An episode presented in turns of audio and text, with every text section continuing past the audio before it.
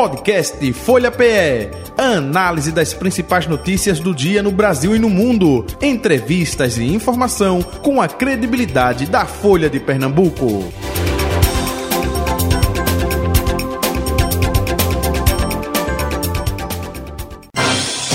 Folha Política. Nossa convidada de hoje, Luciana Santos, ministra da Ciência, Tecnologia e Inovação, com a gente. Ministra, bom dia, seja bem-vinda, tudo bem? Tudo bem, para mim é sempre um prazer renovado estar com você, Jota Batista, com você, Betânia, com todos que fazem aqui é, a Rádio Folha, e ainda mais é, feliz porque estou aqui na minha terra. Que bom. Saudades de, de, circular por aqui. E recesso só para o legislativo, né? Vocês estão trabalhando literalmente. A gente não né? tem recesso, não. E do jeito que o presidente Lula está, está com pressa, está dizendo que o povo tem mais pressa ainda, então a gente tem que ficar 24 horas no ar como ele tem, né? Não sei de onde ele tira tanta energia, deve ser exatamente do, da têmpera, né? De quem passa por adversidades volta com mais força Isso. das causas que defende. E Lula 3 principalmente, né? Tem que... Betânia Santana, é, colunista de política da Folha de Pernambuco. Bom dia para você, Betânia. Oi, Jota, bom dia, bom dia, ministra. Acho que o dia hoje, sim, o presidente já voltou, né? Já tá, já tá com, já voltou de viagem uhum. e hoje está com uma agenda oh. lotada. Oh. Até aproveitando, daqui a pouco a gente vai falar dessa questão política aí, enfim, mas é, logo de início, ministro, eu gostaria que a senhora fizesse um balanço né, das suas ações nesse primeiro semestre de governo Lula, Lula 3, como a gente diz, né? É, ações positivas, foi aquilo que a senhora é, pleiteava, não necessariamente com a dificuldade, enfim, esse é, início de ano, vamos dizer, tumultuado é, do ponto de vista político, né? Centrão querendo cargo, querendo ministério, dificuldade às vezes de articulação, que a gente pode passar para o nosso ouvinte internauta com relação a isso, hein?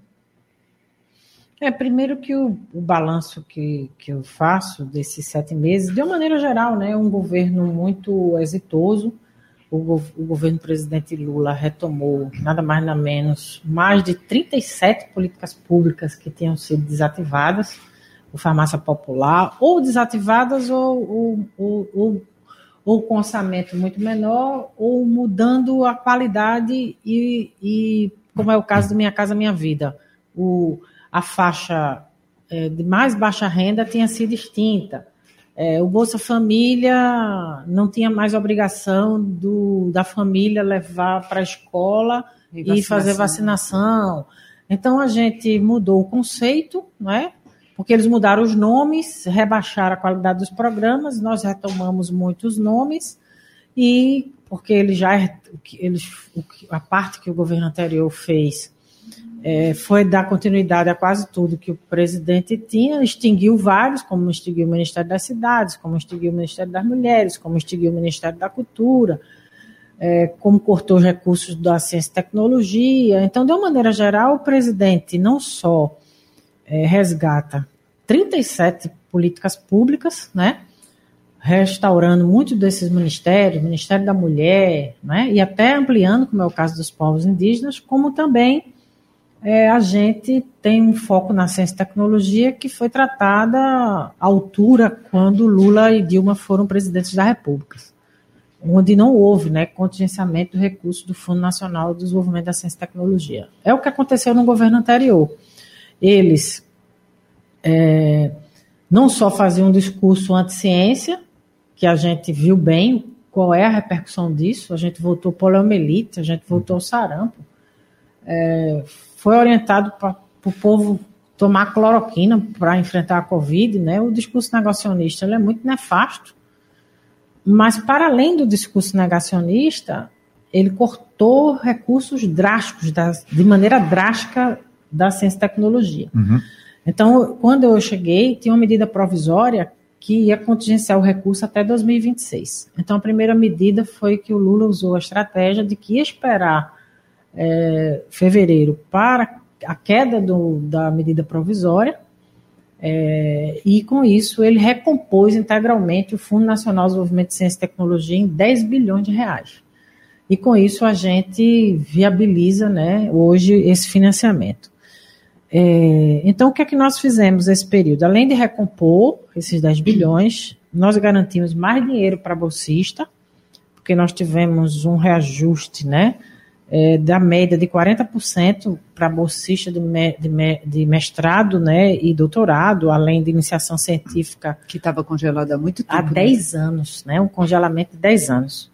Mais dinheiro para o financiamento da ciência, que eu acabei de falar, né, uhum. com, com, com o Fundo Nacional, mas além do Fundo Nacional de Ciência e Tecnologia, a gente já fez esse ano duas chamadas públicas uh, do CNPq, de 590 milhões, com a chamada universal, que é de grupos emergentes em qualquer área do conhecimento, né?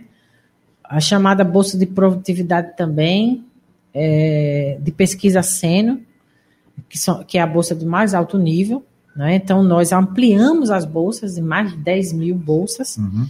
e já fizemos as chamadas públicas do CNPq.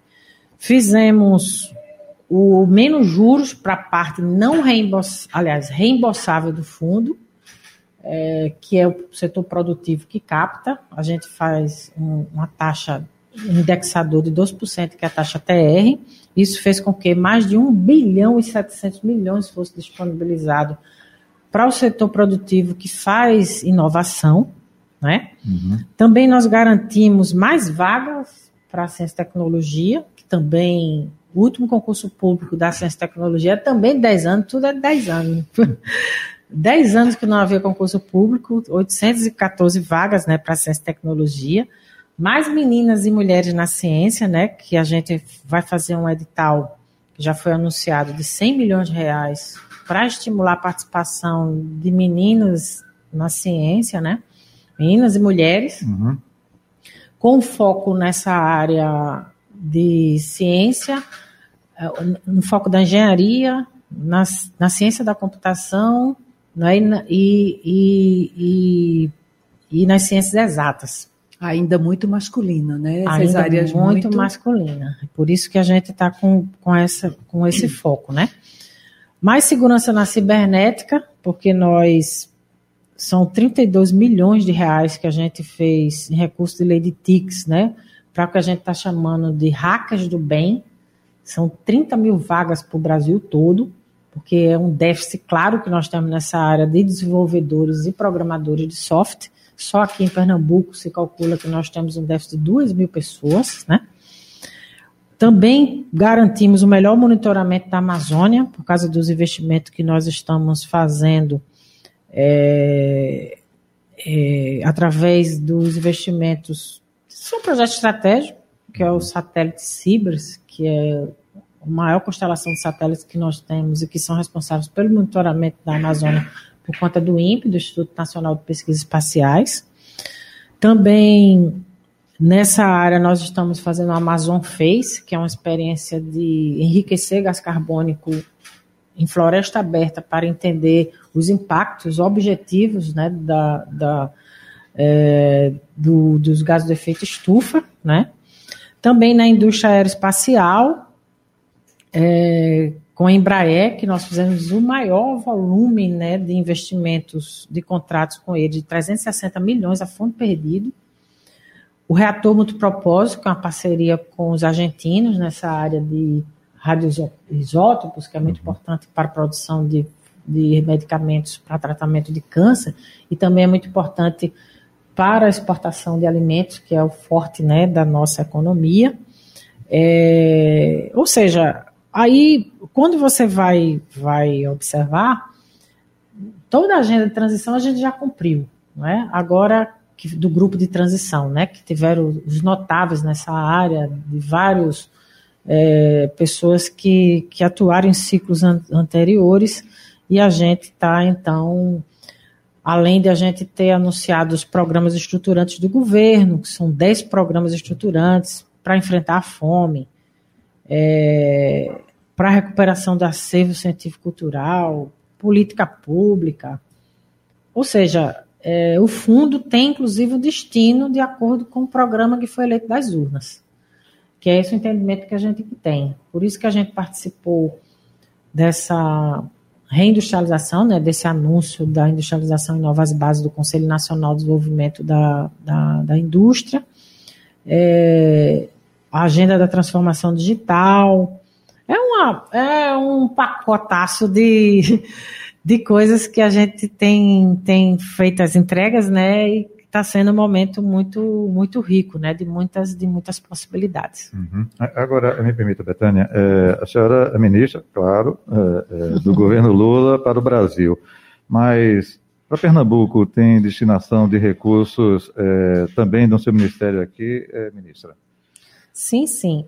Nós tivemos, é, a semana passada, por exemplo, uma visita é, no Embrapi, aliás, no Embrapi não, no CETEN, onde nós anunciamos os recursos, as unidades novas do Embrapi, é, que, são, que são cinco no, no estado, né? nós viemos trazer quase 50 milhões de reais é, que vai alavancar na casa de uns 130 e tantos milhões. Mas aí eu nem estou nem, nem aqui com, com o conjunto né, de, que eu acabei de dizer ali na, na reunião, porque, para além disso, nós temos os editais do uhum. Fundo Nacional de Desenvolvimento de Ciência e Tecnologia, que, que atinge as universidades federais é, de Pernambuco, IFPE de Caruaru, não é? que são um conjunto, além da lei do TIC, da lei do bem, que é um conjunto de, de. Não, isso aqui é só do Embrapi, né, que a gente anunciou, mas aqueles que eu falei agora de manhã, que envolvem muito mais é, atividades do, do próprio uhum. fundo, uhum. para além do Embrapi, que é uma das, das vertentes né, do nosso financiamento, mas a gente tem a lei de TICs, a lei do bem, o próprio dinheiro do fundo que, que tem uma interação muito grande de investimentos que já foram liberados esse ano para esse conjunto de, de, é, de, unidades de pesquisa que nós temos, né? Uhum. Então, praticamente o nosso ecossistema né, tem investimento já esse ano de liberação de recursos do Ministério da Ciência e Tecnologia. Me, Betânia? É, me, parece, me parece, então, que, que não havia falta de recursos, né, ministro? Era questão de decisão política para priorizar essas áreas. É assim que a senhora avalia hoje? O é, país porque, tinha verba. Porque a gente tem, tem uma base científica, apesar do governo anterior ter tratado isso como espaços de balbúrdia, nós não consideramos isso, nós consideramos ao contrário. Nosso sistema de ciência e tecnologia ele é muito pujante, ele é, ele é um dos melhores do mundo. Nós estamos. E, e, e não é um problema de desejo, é uma, é uma constatação porque é, na, o que é considerado como parâmetro de produção científica de qualidade, que são os papers publicados, que é um reconhecimento internacional, nós somos o 13º do mundo. O que falta é a decisão política de você ter convergência para soluções candentes né, do povo brasileiro e, e a decisão política de fazer um investimento. Então, não falta qualidade da nossa produção. O que falta é a gente fazer com que essa produção científica se realize em produtos e serviços para melhorar a qualidade de vida do povo e colocar o país no outro patamar, nas cadeias mais dinâmicas né, da economia mundial. E é também, viu, Jota, um ministério com muita capilaridade, né? uhum. né? Que assim, a senhora está sempre presente, pelo que a gente tem acompanhado, nos anúncios de outros ministérios, porque é, existe essa correlação. Dia desses a senhora estava no Mais Médico, foi até lembrada por uhum. Nízia.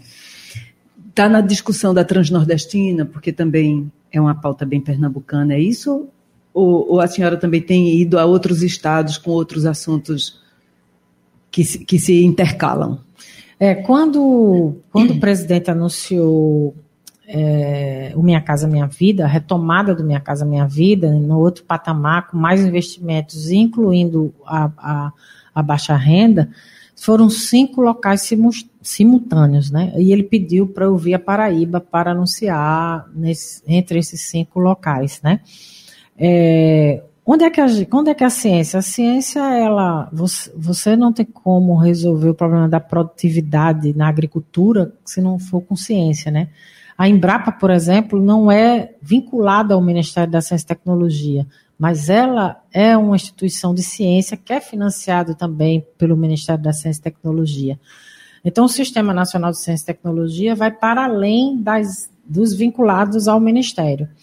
Mas se você for, for enfrentar a fome, melhorar a produtividade, tem que ter ciência. Quando, quando a gente foi, Paulo Teixeira foi anunciar equipamentos para agricultura familiar mais adequados, está lá a FINEP para financiar, junto à BIMAC, que é a Associação Brasileira que concentra todos os produtores de máquinas brasileiras, máquina mais adequada à agricultura familiar, porque ela é responsável por 80% da produção do que a gente come no Brasil. Não do que a gente exporta, mas do que a gente come. Então, quando você vai olhar mudança climática, tem que ter ciência. Quando você vai olhar saúde, o complexo industrial de saúde, a gente, a gente tem uma, uma, um déficit da balança comercial de 20 bilhões de dólares.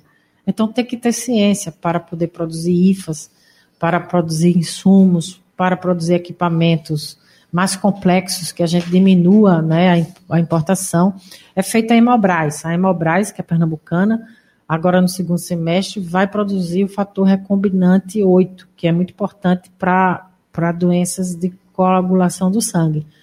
Vai ser entregue agora no segundo semestre. Isso é ciência, isso é tecnologia. Quando está na Transnordestina, não é? É porque isso tem a ver com o fluxo da produção e logística, que a gente também tem um diálogo por conta da inovação, por conta dos minérios, por conta da fruticultura, porque a gente vai é, levar, é, vai trazer minérios, né?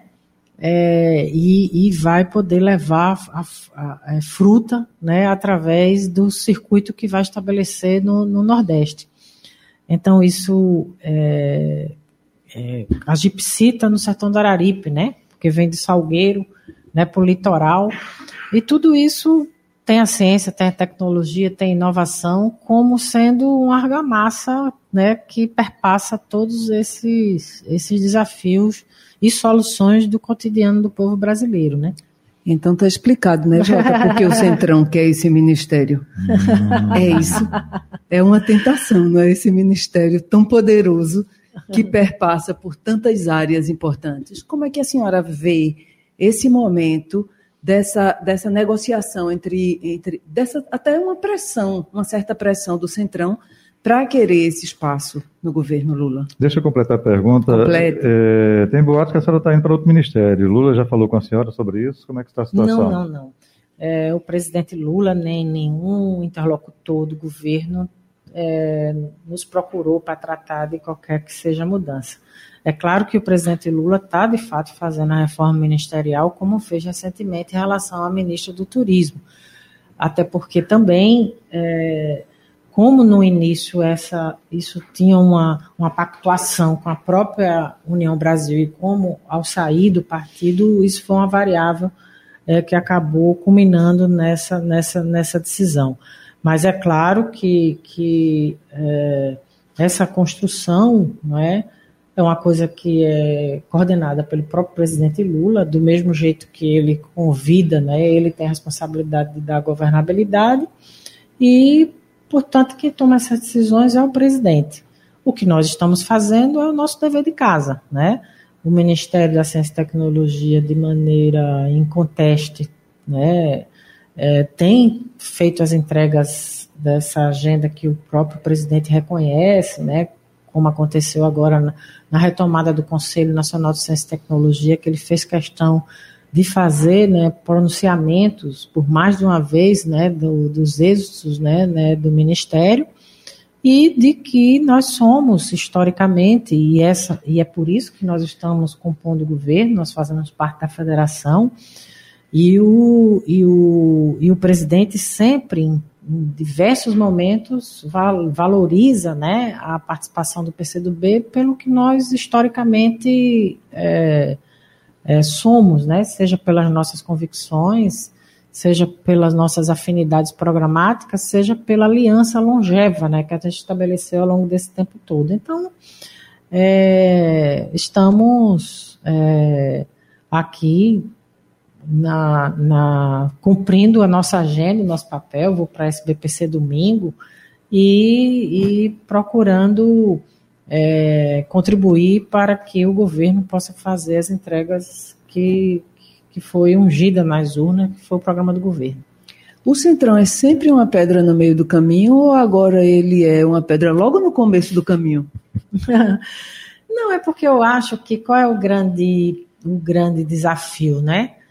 É, nós temos uma correlação de forças historicamente muito adversa no Congresso Nacional. Mesmo no primeiro governo Lula, nós nunca tivemos uma maioria absoluta. Por isso mesmo que a gente sempre é, alcunhou, né, que, é, que era o presidencialismo de coalizão, né? De, de composição política para poder garantir a governabilidade. Ao longo do tempo, isso se alterou numa, numa correlação de forças ainda mais adversa. Se a ampliou, base, né? Se ampliou se no ampliou. Congresso, se A base, tanto é que 18, a base nossa, do nosso campo, né, ela ainda era maior, apesar do resultado das urnas ser mais favorável, né, na época, Bolsonaro versus Haddad. Agora, embora Lula tenha ganho as eleições, nós temos um, uma bancada que foi eleita no campo, né, é, de aliança, que for, foi a maior aliança política que foi possível fazer, com mais de 10 partidos políticos, inclu, incluindo no segundo turno, que é o que vale para os deputados, é o primeiro turno, né? Então, a base que se elegeu no primeiro turno ainda ela é menor do que a de 18. Né? Então, esse é o desafio que não é de hoje, é um desafio antigo e que ele, além de ter mudado a qualidade, né, porque houve mudanças também estruturais no sistema de poder político no país, né, nós vimos que houve um, um desequilíbrio entre, historicamente, o poder executivo era o poder moderador desde o tempo do Império. Se é errado ou certo, é, é preciso ter equilíbrio. Na minha compreensão, o que é certo é que tem que ter equilíbrio, que, que é a autonomia dos poderes. O poder judiciário é o pacto federativo que nós conseguimos conquistar democraticamente. E houve um desequilíbrio, é evidente que houve um desequilíbrio num período anterior. Até porque o próprio Bolsonaro ele não se preocupava em governar. Ele delegou o governo para outros atores. Para a banca, que dizia que o Paulo Guedes era o posto Piranga, que ia resolver tudo, e, e delegou para o próprio parlamento brasileiro o próprio orçamento né, do, do país, que era o famoso orçamento secreto, uhum. que todos conhecem, a captura do orçamento que houve naquele, naquele determinado período.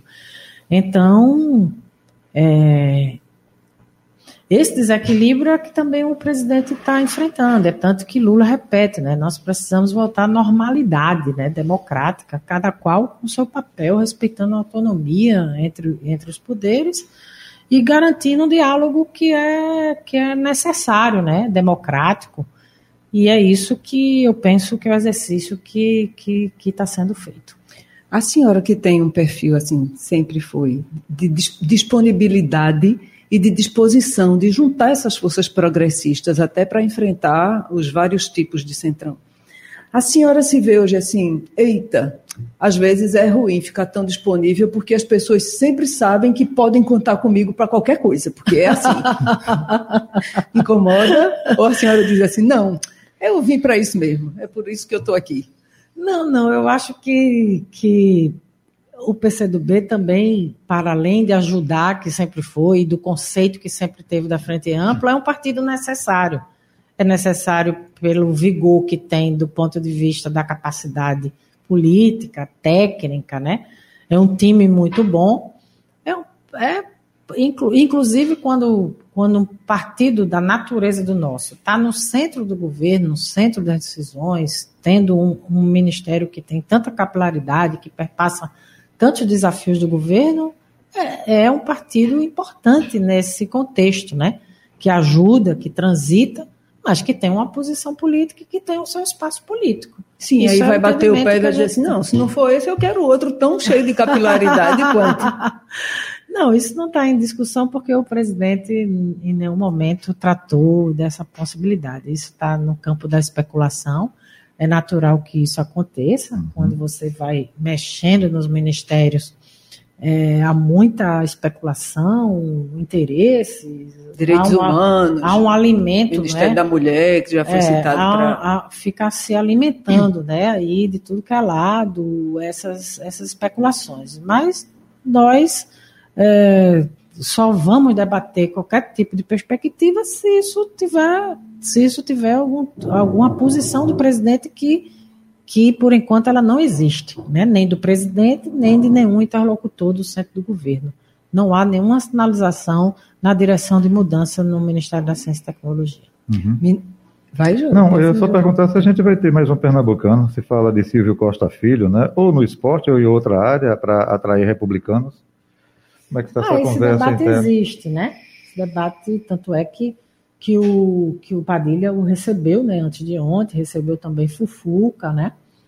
É, se for é um pernambucano, é, não, tem, não é brincadeira, não. Pernambuco é assim. Já tem Paulo no BNB, já tem Zé Múcio na defesa, eu na ciência e tecnologia, André de Paula na, na engenharia e pesca, só faz ajudar Pernambuco a ficar com mais gente né, à frente dos ministérios. É um Será país mesmo, né? É um país. É um país. ô, ô, ministra, a senhora que hoje tem, tá, que sempre esteve, né, num, num partido centenário, né, e que, que se fortalece se fortalece com, com a proposição da, de federação, porque eu acho que foi que de, no cenário nacional, não sei qual é a sua opinião, mas também deve ser a minha, de, de ser boa para o PCdoB, essa junção com o PV e com o PT. É, o que é hoje o partido em Pernambuco? Porque hoje ele tem uma vaga na Assembleia Legislativa, né, uma vaga no, na Câmara Federal, nem sei quantos prefeitos. Como é que está essa composição e como é que vocês estão transitando nessa rearrumação eleitoral 24, 26? É, nós temos dois prefeitos, é, temos essas vagas né, que você referiu, temos é, é, dois vereadores na Câmara de Vereadores né, do Recife, mais outros vereadores espalhados pela. Uma delas é a nossa Cida Pedrosa, que é, é uma talentosa escritora né, pernambucana na Câmara de Vereadores. É, Renildo, que é o nosso deputado federal, João Paulo na Assembleia Legislativa. João Paulo Costa, né? João Paulo Costa. É, então, o que nós estamos vendo né, é a necessidade de, de coesionar o nosso campo, né? Nós sofremos um, uma, um revés eleitoral, eu não considero que seja um revés político, né? Até porque é, a vitória né, do presidente Lula é muito contundente, né? E isso é uma sinalização é, de, uma, de um comportamento, de uma expectativa da população numa perspectiva mais à esquerda, né? até porque depositou é, majoritariamente a confiança né, no presidente Lula e a gente faz parte desse guarda-chuva né, de, de campo. Né? Então, eu acho que esse campo democrático mais à esquerda de Pernambuco ele é muito vigoroso. E é nisso que nós precisamos caminhar para 24, para 26, né, e fazer uma estratégia que, no, que afirme mais esse campo, até porque é, 24 é uma eleição que prepara 26. É claro que nós que estamos no executivo, o nosso, o nosso presidente Lula vai se afirmar pelas entregas, como ele tem feito, né? E, e, pela, e, e pelo sentido de ser do, da existência da gente, que é melhorar a qualidade de vida do povo, do povo brasileiro e pernambucano. Então, eu acho que é, nós temos uma, um, um legado, né? O governo Paulo Câmara, os feitos para poder manter os indicadores de educação, né, manter os feitos que nós obtivemos, mesmo na saúde, que no, no Brasil todo né, é precária, assim como no mundo.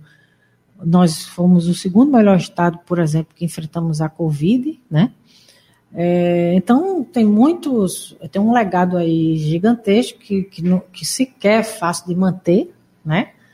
E, e a gente vai poder, e é essa atitude né, do presidente Lula, o presidente Lula está ajudando a governadora Raquel, os, todos os ministros, todos nós estamos envolvidos, porque independente do, da posição política, né?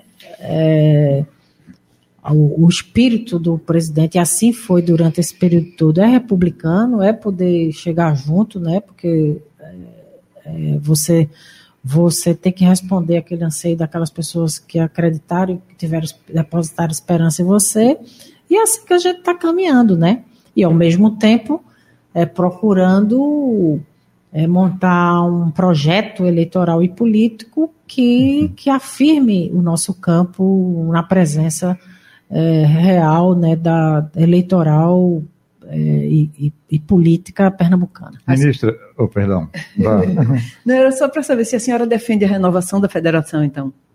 A manutenção. É, da... a federação é só daqui Tem funcionado. a. É só daqui a. a gente, só quatro, quatro anos, anos, né? Quatro anos. Mas tem sido uma experiência. A gente defendeu, nós, o PCdoB foi protagonista na federação. Uhum. E a federação não tem servido só para o nosso campo. A federação hoje é uma ferramenta é, é, que tem sendo utilizada por várias forças políticas, independente do campo político. Uhum.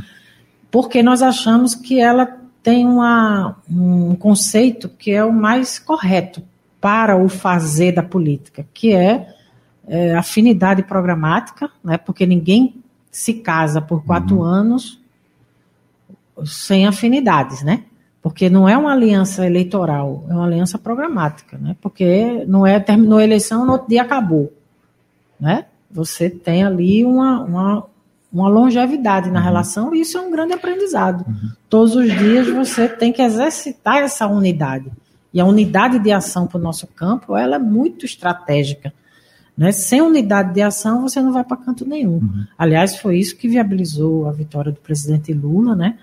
E é isso que, que vai nos mover aí como uma estratégia que vai ser preciso, que precisa ainda ser, ser montada. Para finalizar aí, Olinda, é ponto de honra o PCdoB voltar a comandar o município?